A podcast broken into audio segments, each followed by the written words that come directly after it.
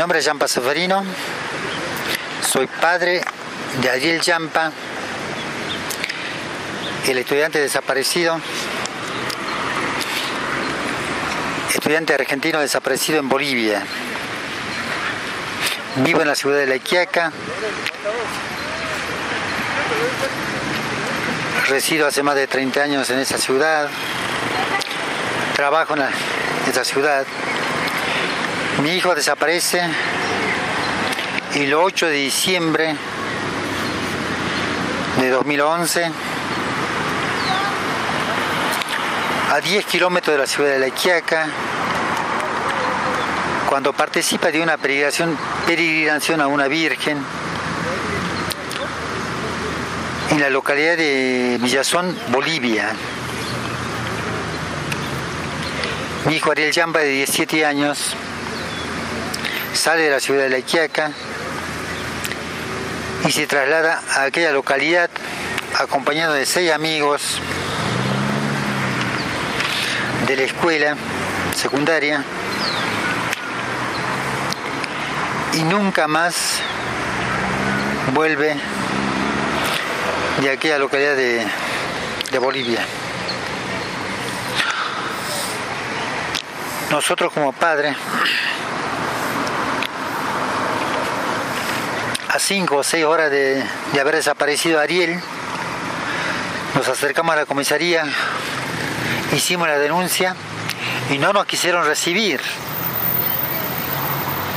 Nos dijeron que tienen que pasar 24 horas para que ellos puedan recibir la denuncia en una comisaría. Y como padres cruzamos la frontera y nos fuimos a buscar a Ariel Yampa del mismo día 8 de diciembre a las 11 de la noche estuvimos buscando en aquella en aquella localidad de Aguachica donde aquella peregrinación a la Virgen de Aguachica donde van más de 70.000 personas es una festival grande. Entonces nosotros a las 11 de la noche nos vamos a buscar a aquella localidad de Aguachica. Pero ya no había mucha gente a esa hora ya, ya se habían venido todos. Había unos cuantos y preguntamos y buscamos en la oscuridad y no lo pudimos encontrar y nadie sabía lo que pasó con nuestro, nuestro hijo. Y nos volvimos, llegamos a la Iquiaca, eso a una de la mañana, a la vuelta no pudimos dormir, nos quedamos pensando toda la noche, no llegó nuestro hijo, nos comunicamos con los familiares para ver si... y nada. Y el día 9 de diciembre, a las 7 de la mañana, salimos con la camioneta particular a esa localidad de Bolivia a buscar a nuestro hijo. Y buscamos toda la mañana hasta 2 de la tarde y no encontramos nada. Así que regresamos a la ciudad de La Iquiaca a almorzar y volvimos en la tarde otra vez a buscar con familiares, vecinos y mucha más gente que se han sumado. Y en la mañana, bueno, hicimos la denuncia en la policía, nos recibieron ya. También fuimos a Bolivia el día 9 a hacer la denuncia allá, porque mi hijo desapareció en Bolivia. También nos recibieron la Bolivia ahí. Y fuimos al consulado de, aquellas, de aquella ciudad de Villazón para que nos ayuden. Y el cónsul justo no estaba, pero era fin de semana, el 8 de diciembre era feriado, así que bueno, no estaba el cónsul, la, la autora Reina Sotillo en aquel tiempo, y no estaba, por ser feriado. Así que bueno, pasaron más días y nosotros seguimos buscando, el día 9, el día 10, todos los días buscamos en aquella localidad. Pensé que habían asesinado y dejado tirar en algún lado, ese era nuestro presentimiento. Mi familia está integrada por entonces yo, mis, mi, mi señora y mis cuatro hijos en ese, en ese tiempo. Dos varones y dos nenas. Y lo que se desapareció sido mi hijito, Ariel Jamp, de 17 años, estudiantes que estudiaban en la escuela secundaria en la ciudad de La Quiaca, estaba cursando cuarto año. Bueno, como dije anteriormente, se fue a una, a una festival religiosa en la localidad de Villazón, ahí donde desaparece. Desde el día 8 de diciembre que él desaparece, nosotros lo buscamos todos los días. No esperamos a las autoridades que vengan a buscarlo a él, porque no nos quisieron recibir la denuncia. Después los 24 horas nos recibieron la denuncia. El día 9 nos recibió la denuncia tanto en La Iquiaca como en Villazón. Y después de 72 horas de haber desaparecido mi hijo, recién se dedican a buscar ellos. Nosotros buscamos desde el momento que desapareció mi hijo, lo buscamos con familiares, vecinos, hermanitos. Todos nos fuimos a buscar en vehículo particular a esa localidad a buscar y no encontramos nada. Pensé que él había asesinado todo eso, pero bueno, buscamos como un mes, pero no, no lo encontramos a él. Entonces ya pensamos que esto no, no se trataba de un asesinato, sino más bien de un de tráfico de personas. Y los amigos hasta la fecha no, no hablaron nada. Nosotros hicimos la marcha, ya hablamos con el intendente, todo eso, ¿visto? y bueno. Y después vino la fiscal de Jujuy, la fiscal de menores, la autora Medina, pero tardaron más de una semana para realizar la búsqueda. Así que perdimos momentos valiosos en el momento clave para buscar a mi hijo. Bueno, se tardó mucho por parte de las autoridades de la justicia.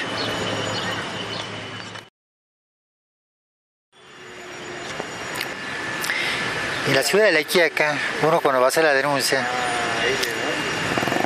no te toman al instante, te dicen que espere 24 horas o más. Y no tenemos un fiscal en la ciudad de La Quiaca, no hay un juez, dependemos de la ciudad de San Salvador de Jujuy. Entonces, con una sola denuncia, todo eso, bueno, ahí están los auxiliares de justicia, pero bueno, a veces reciben orden de acá y, y se le hace difícil poder llevar la investigación y pasan semanas y bueno, ahí se pierden momentos claves para investigar. Eso es lo que pasó con mi hijo. Nosotros la verdad no sabíamos hasta ese momento cómo era el caso, todo eso, bueno, después ya aprendimos cómo, era la justicia, todo eso. Así que perdimos momentos claves y justo por la, semana, fin de semana largo, la fiesta de fin de año, todo eso nos jugó en contra el mes de diciembre. No estaba el cónsul de Villazón, la cónsul argentina en Villazón, la doctora Reina Sotillo, y justo en esa época había cambio de mando, asumía el intendente nuevo, asumía a nivel nacional la presidenta nueva, la Cristina Fernández, iba por la reelección. Y lo mismo acá en la provincia de Jujuy. Todo eso nos jugó en contra. Pasaron días, semanas, y la preocupación era bastante grande. Nosotros hicimos lo que pudimos, buscamos en la tierra de Villazón, pero hay que tener en cuenta la autoridad de Bolivia, porque a veces la autoridad de Bolivia se va a su paso tierra y te detienen. Ese era el temor nuestro. Pero como nuestro hijo pre en Bolivia, nosotros no perdemos la esperanza, pero bueno, ese era el temor de que nos detienen. Allá en, en Bolivia, la educación, la seguridad y la salud es privado. Allá hasta sus propios ciudadanos le cobran por, por la atención que le prestan ya sea en seguridad, en la salud, en la educación, todo eso. Por ejemplo, en la salud, creo que hay cierto, hasta 3, 4 años, hasta 5 años más o menos, bueno, tiene gratuita gratis. Pero después de eso el ciudadano boliviano tiene que pagar por la atención en el hospital. Y si es un ciudadano argentino, allá tiene que pagar el doble. Y muchas veces no la tienen, le dejan tiro como un animal. Eso pasa con mi, con mi hijito. Desaparecemos allá y nos tenemos que pagar todo. Los viajes, los policías que vayan allí. Ni, ni, ni, ni policías tienen envíos.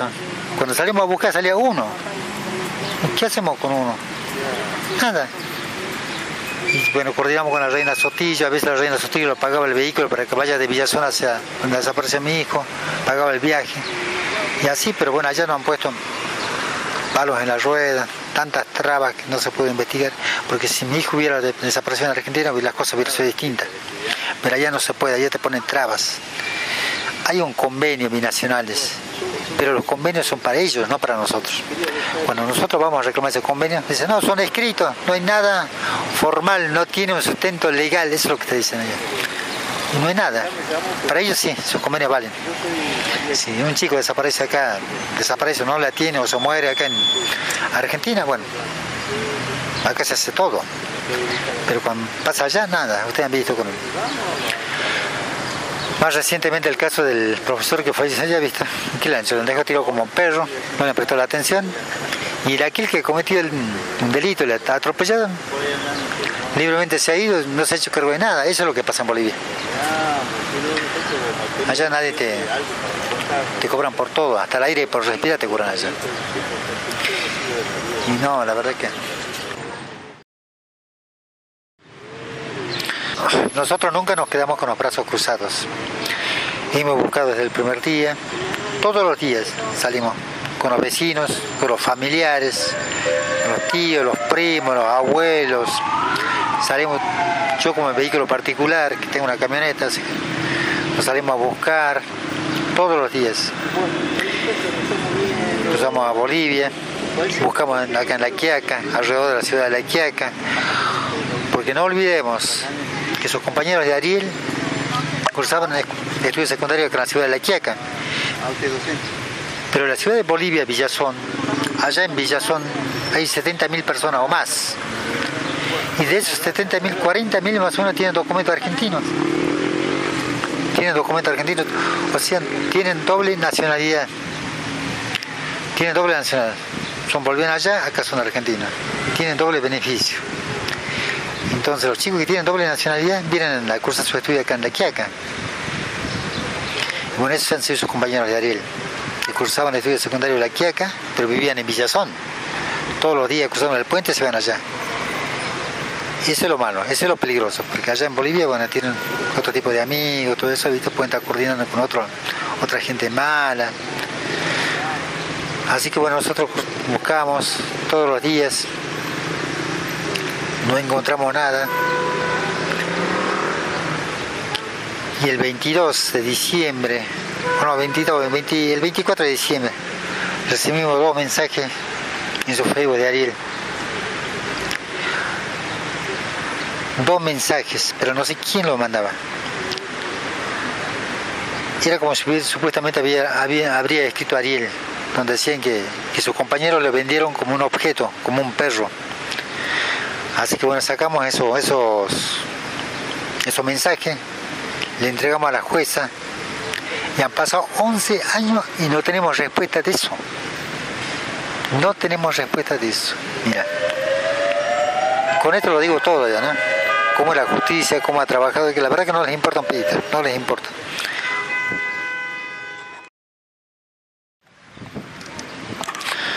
Decía referente a los mensajes de Facebook que recibimos el 24 de diciembre, lo cursamos tanto a las autoridades de la República Argentina, a las autoridades de la justicia provincial, también le cursamos a las autoridades de Bolivia, de Villazón, pero han pasado 11 años y hasta la fecha no tenemos ninguna respuesta, no tenemos de ese Facebook, de dónde salió, quién mandó, quién emitió todo eso. Supuestamente fue Ariel, pero no, la verdad que no sabemos. Donde decía que le vendieron como un objeto, como un animal, sus amigos. Y remarca a todos de los amigos ahí en ese Facebook. Y hasta la fecha no tenemos ninguna respuesta. Nosotros, todas las pruebas que teníamos, le entregamos a la justicia. Todo.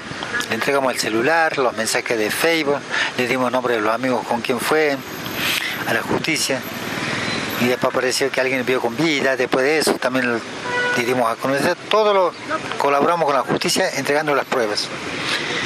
Pero hasta el momento, ya pasaron 11 años y no tenemos ninguna respuesta. Y nosotros como padres vamos a seguir luchando, no nos vamos a quedar con los brazos cruzados. En Bolivia, yo recuerdo en ese tiempo a la reina Sotillo, que estaba como cónsul argentina en Villazón, a Daniel Basteiros, embajador de Argentina en Bolivia, y hoy sigue a Basteiro, ¿no? Yo a Basteiro lo conozco, le hablé personalmente cuando vino a Villazón, cuando tenía reuniones binacionales, nos comprometió en buscar y darnos respuesta, mirá, hasta ahora nada.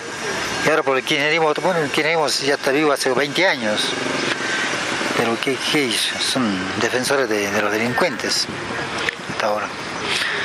Así que bueno, el dolor nuestro es bastante grande. Hasta ahora no tenemos ninguna respuesta. Hemos cambiado varios abogados, por ahí que los abogados, visto por ser un caso complejo, por ahí que no lo quieren tomar, así que bueno, vamos a seguir luchando, no nos vamos a quedar con los brazos cruzados, vamos a seguir luchando, a pesar que la madre está mal, desde el punto de vista físico, psíquico, social, porque toda pérdida de un ser querido deja traumas, a veces traumas irreversibles, como en el caso mío, sin saber lo que pasó con nuestro hijo. Hoy a nuestro hijo ya, ya tendría más de 27 años que soy. Pero la verdad que es de lo grande, grande, ¿no? Porque ha sido uno de los hijos más queridos, ¿no? Por un, deportista, todo, la verdad que nos duele. Mi hijito Ariel, Ariel, es el segundo de mis hijos. Primero varoncito, también el segundo varón. Después vienen las dos nenitas. Él nació en la ciudad de La Quiaca. Nació en la ciudad de La Quiaca en 94. Fue uno de los hijos, de mis hijos más queridos, ¿no? Porque desde chiquito cuando fue a jardín y todo ya eran algunos bastante destacados en el jardín, primaria, en la secundaria, por ahí que a veces bajó la nota en secundaria porque ya era más adolescente, se juntaba con... Le gustaba mucho el deporte, le gustaba el deporte, le gustaba trabajar, en las vacaciones, era muy activo.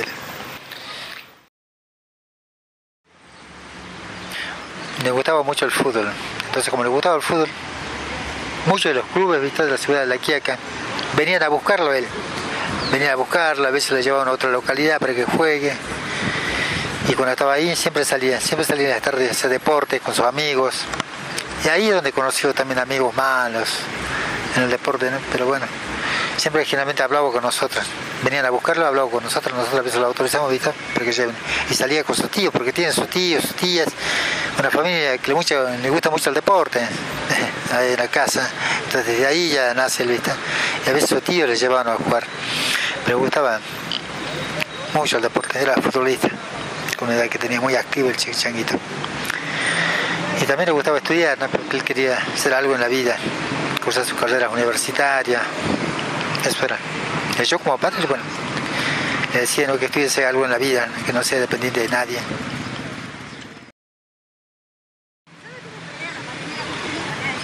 Y sobre todo Ariel, él quería cursar la carrera de medicina y yo trabajo en el hospital público, soy enfermero. Entonces al ver visto que yo, más o menos, en mi casa, en mi lugar de trabajo, tengo herramientas de trabajo, ella veía eso, el tensiómetro, el termómetro, el estetoscopio, la jeringa, las inyecciones, entonces eso lo... Y lo llevaba que quería ser médico. Y tenía la capacidad para hacerlo. Y bueno, todo eso ha quedado en nada. Así que ese es el dolor más grande que uno siente, ¿no? De tener un hijo que tiene grandes proyectos y de un momento a otro desaparece y hasta el momento no sabemos nada es lo más doloroso. Y la autoridad de la justicia, y nada.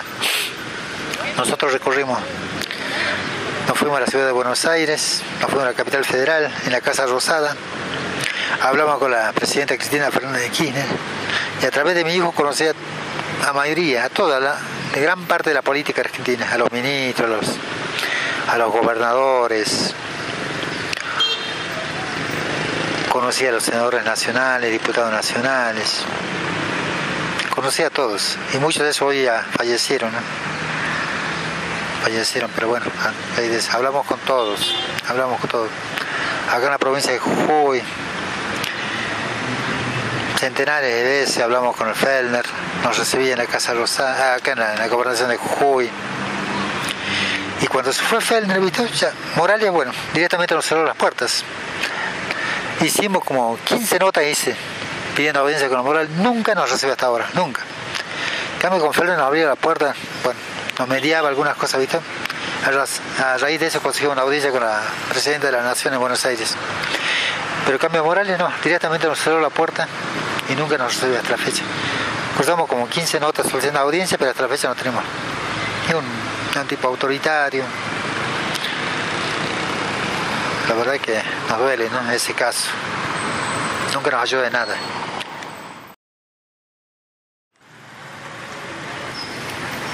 Trabajo en la salud pública, soy enfermero, trabajo en el hospital de Iquiaca. Y hace 33 años ¿no? que estoy trabajando en salud pública. Ya estoy a punto de jubilarme, pero bueno, voy a esperar unos cuantos años más para jubilarme y dedicarme. Y no tan solo eso es mi profesión ¿no? de ser enfermero, sino también tengo, tengo terreno por parte de mi abuelita que me dejó los terrenos. Y ahí es donde siembro un poco de papa, soy agricultor, pero también soy ganadero. Tengo más de 300 cabezas de llamas antes tenía muchos corderos, miles de corderos y tal, pero bueno, por razones de trabajo y hoy terminamos todo, así que me quedan las llamas nomás. No tan solo eso, también tengo mi negocio. Así que hoy nos estamos dedicando la... Tenemos un restaurante, trabajamos ahí y bueno, es una familia trabajadora que lucha, que su hijo sea algo en la vida. No estamos dependiendo del gobierno, pero sí, pero sí sé cómo nos saca el gobierno, cómo nos, nos deprime aquel que tenemos un poquito de negocio, ¿viste? Hay que pagarlo todo. Yo quiero que mis hijos sean eso, yo como padre les puedo dejar eso. No puedo dejar cómo se trabaja, cómo se debe salir adelante, cómo se debe superarse. Eso queremos. El trabajo, no depender del gobierno. Yo no quiero que mis hijos sean esclavos, sino que sean independientes, tengan su estudio y tengan su trabajo. Hace pocos años, bueno, los crímenes se ven a diario, de eso no hay que desconocerlo. Hace pocos años mataron a Yara, acá en la ciudad de San Salvador de Jujuy. Y la madre, y la madre, los padres, una gran luchadora de la señora, bueno, salimos a la calle. Un día la señora va a la Quiaca, yo estaba haciendo una marcha en la ciudad de la Quiaca entonces ella se contrata de acá y va a la Quiaca, yo le invito y va a la Quiaca. Lo recibí en la casa y nos fuimos, a la marcha. Y desde ahí que le conozco a la mamá diaria. Ella es la que unió a todos los las víctimas del dolor de todas las localidades, de todas las ciudades. Llámese Perico, llámese Palpalá, llámese San Pedro, Libertador General San Martín, la Quiaca, toda la quebrada, ¿no? El Humahuaca, todo eso. Y a raíz de eso nos juntamos. Hoy, bueno, todos los meses hacen la marcha acá. La, mamá diaria creo que hace todos los martes sale a la calle. Y bueno, las otras madres vienen todos los meses, más o menos hacemos marcha acá frente a la casa de gobierno. Pero Bobito nunca nos recibe, ¿viste? Morales es un autoritario, un tipo soberbio, que no le importa la vida de nadie. Bueno, lo digo porque yo, mira, yo le cursé tantas notas y nunca me recibido, entonces quiere decir que a los niños no les importa un carajo. Bueno, eso es el soberbio. Yo como, como enfermero lo digo, ¿no? Salimos a la marcha, salimos a PPT, todo eso, los hospitales son un desastre. Los salarios son un paupérrimo, con ese salario nadie vive. A mí me gustaría que él viva Por eso lo conozcan los autoritarios. Y bueno, todos los, todos los meses salen a la marcha. Yo a veces vengo porque no puedo, porque tengo mi trabajo, no tan solo digo en trabajo, sino tengo otros, como ya dije, tengo mi negocio, soy agricultor, soy criadero, entonces tengo que estar ahí también. También soy afiliado a una comunidad con... También integro al presidente de aborigen de aquellas localidades, todo eso, y bueno, todo eso. Yo el día que desapareció mi hijo, le vine a ver al Milagro Salas a Cajujuy para que me ayude. Como ella tenía como 10 abogados ahí en la organización que dependían del Estado, yo vine a verlo a ella para que me ayude, como dice que es uno de los aborígenes, que yo en ese tiempo era presidente de aborigen de una localidad, era presidente de aborigen cuando se desaparece mi hijo. Vengo a tocar las puertas y no me dan importancia. Ni por lo menos me dicho, ah, bueno, habla con tal abogado, te vas a nada. Por eso yo digo la Mila Rosales que es una persona mala. Fellner, ¿por qué se va del gobierno? 536. Se va por la Mila Rosales, porque él se une con la Mila Rosales, porque si no, la provincia de Jujuy hubiera gobernada por justicialistas. Se va Fellner, deja a Gerardo Morales que venía ahí, la culpable de todo eso es Milagro Salas. No, para mí es lo que nunca me ayuda de nada. Él dice que ayuda a los pobres, a los indígenas, eso, nunca. Acá en Jujuy lo conocemos todos. Así que bueno, lamentable ver todo esto, ¿no? pero bueno, vamos a seguir trabajando, vamos a seguir luchando para que algún día tengamos una respuesta qué es lo que pasó con mi hijo. Nosotros, mi familia y mi hijito vamos a seguir luchando por la Champa. A ver si algún día nos encontramos. A ver si Basteiro, ¿no? Cuando desapareció mi hijo, él era el embajador. Yo ya han pasado 11 años, sigue como embajador en Bolivia. Pero nunca nos, nunca nos ayudó de nada, ¿no?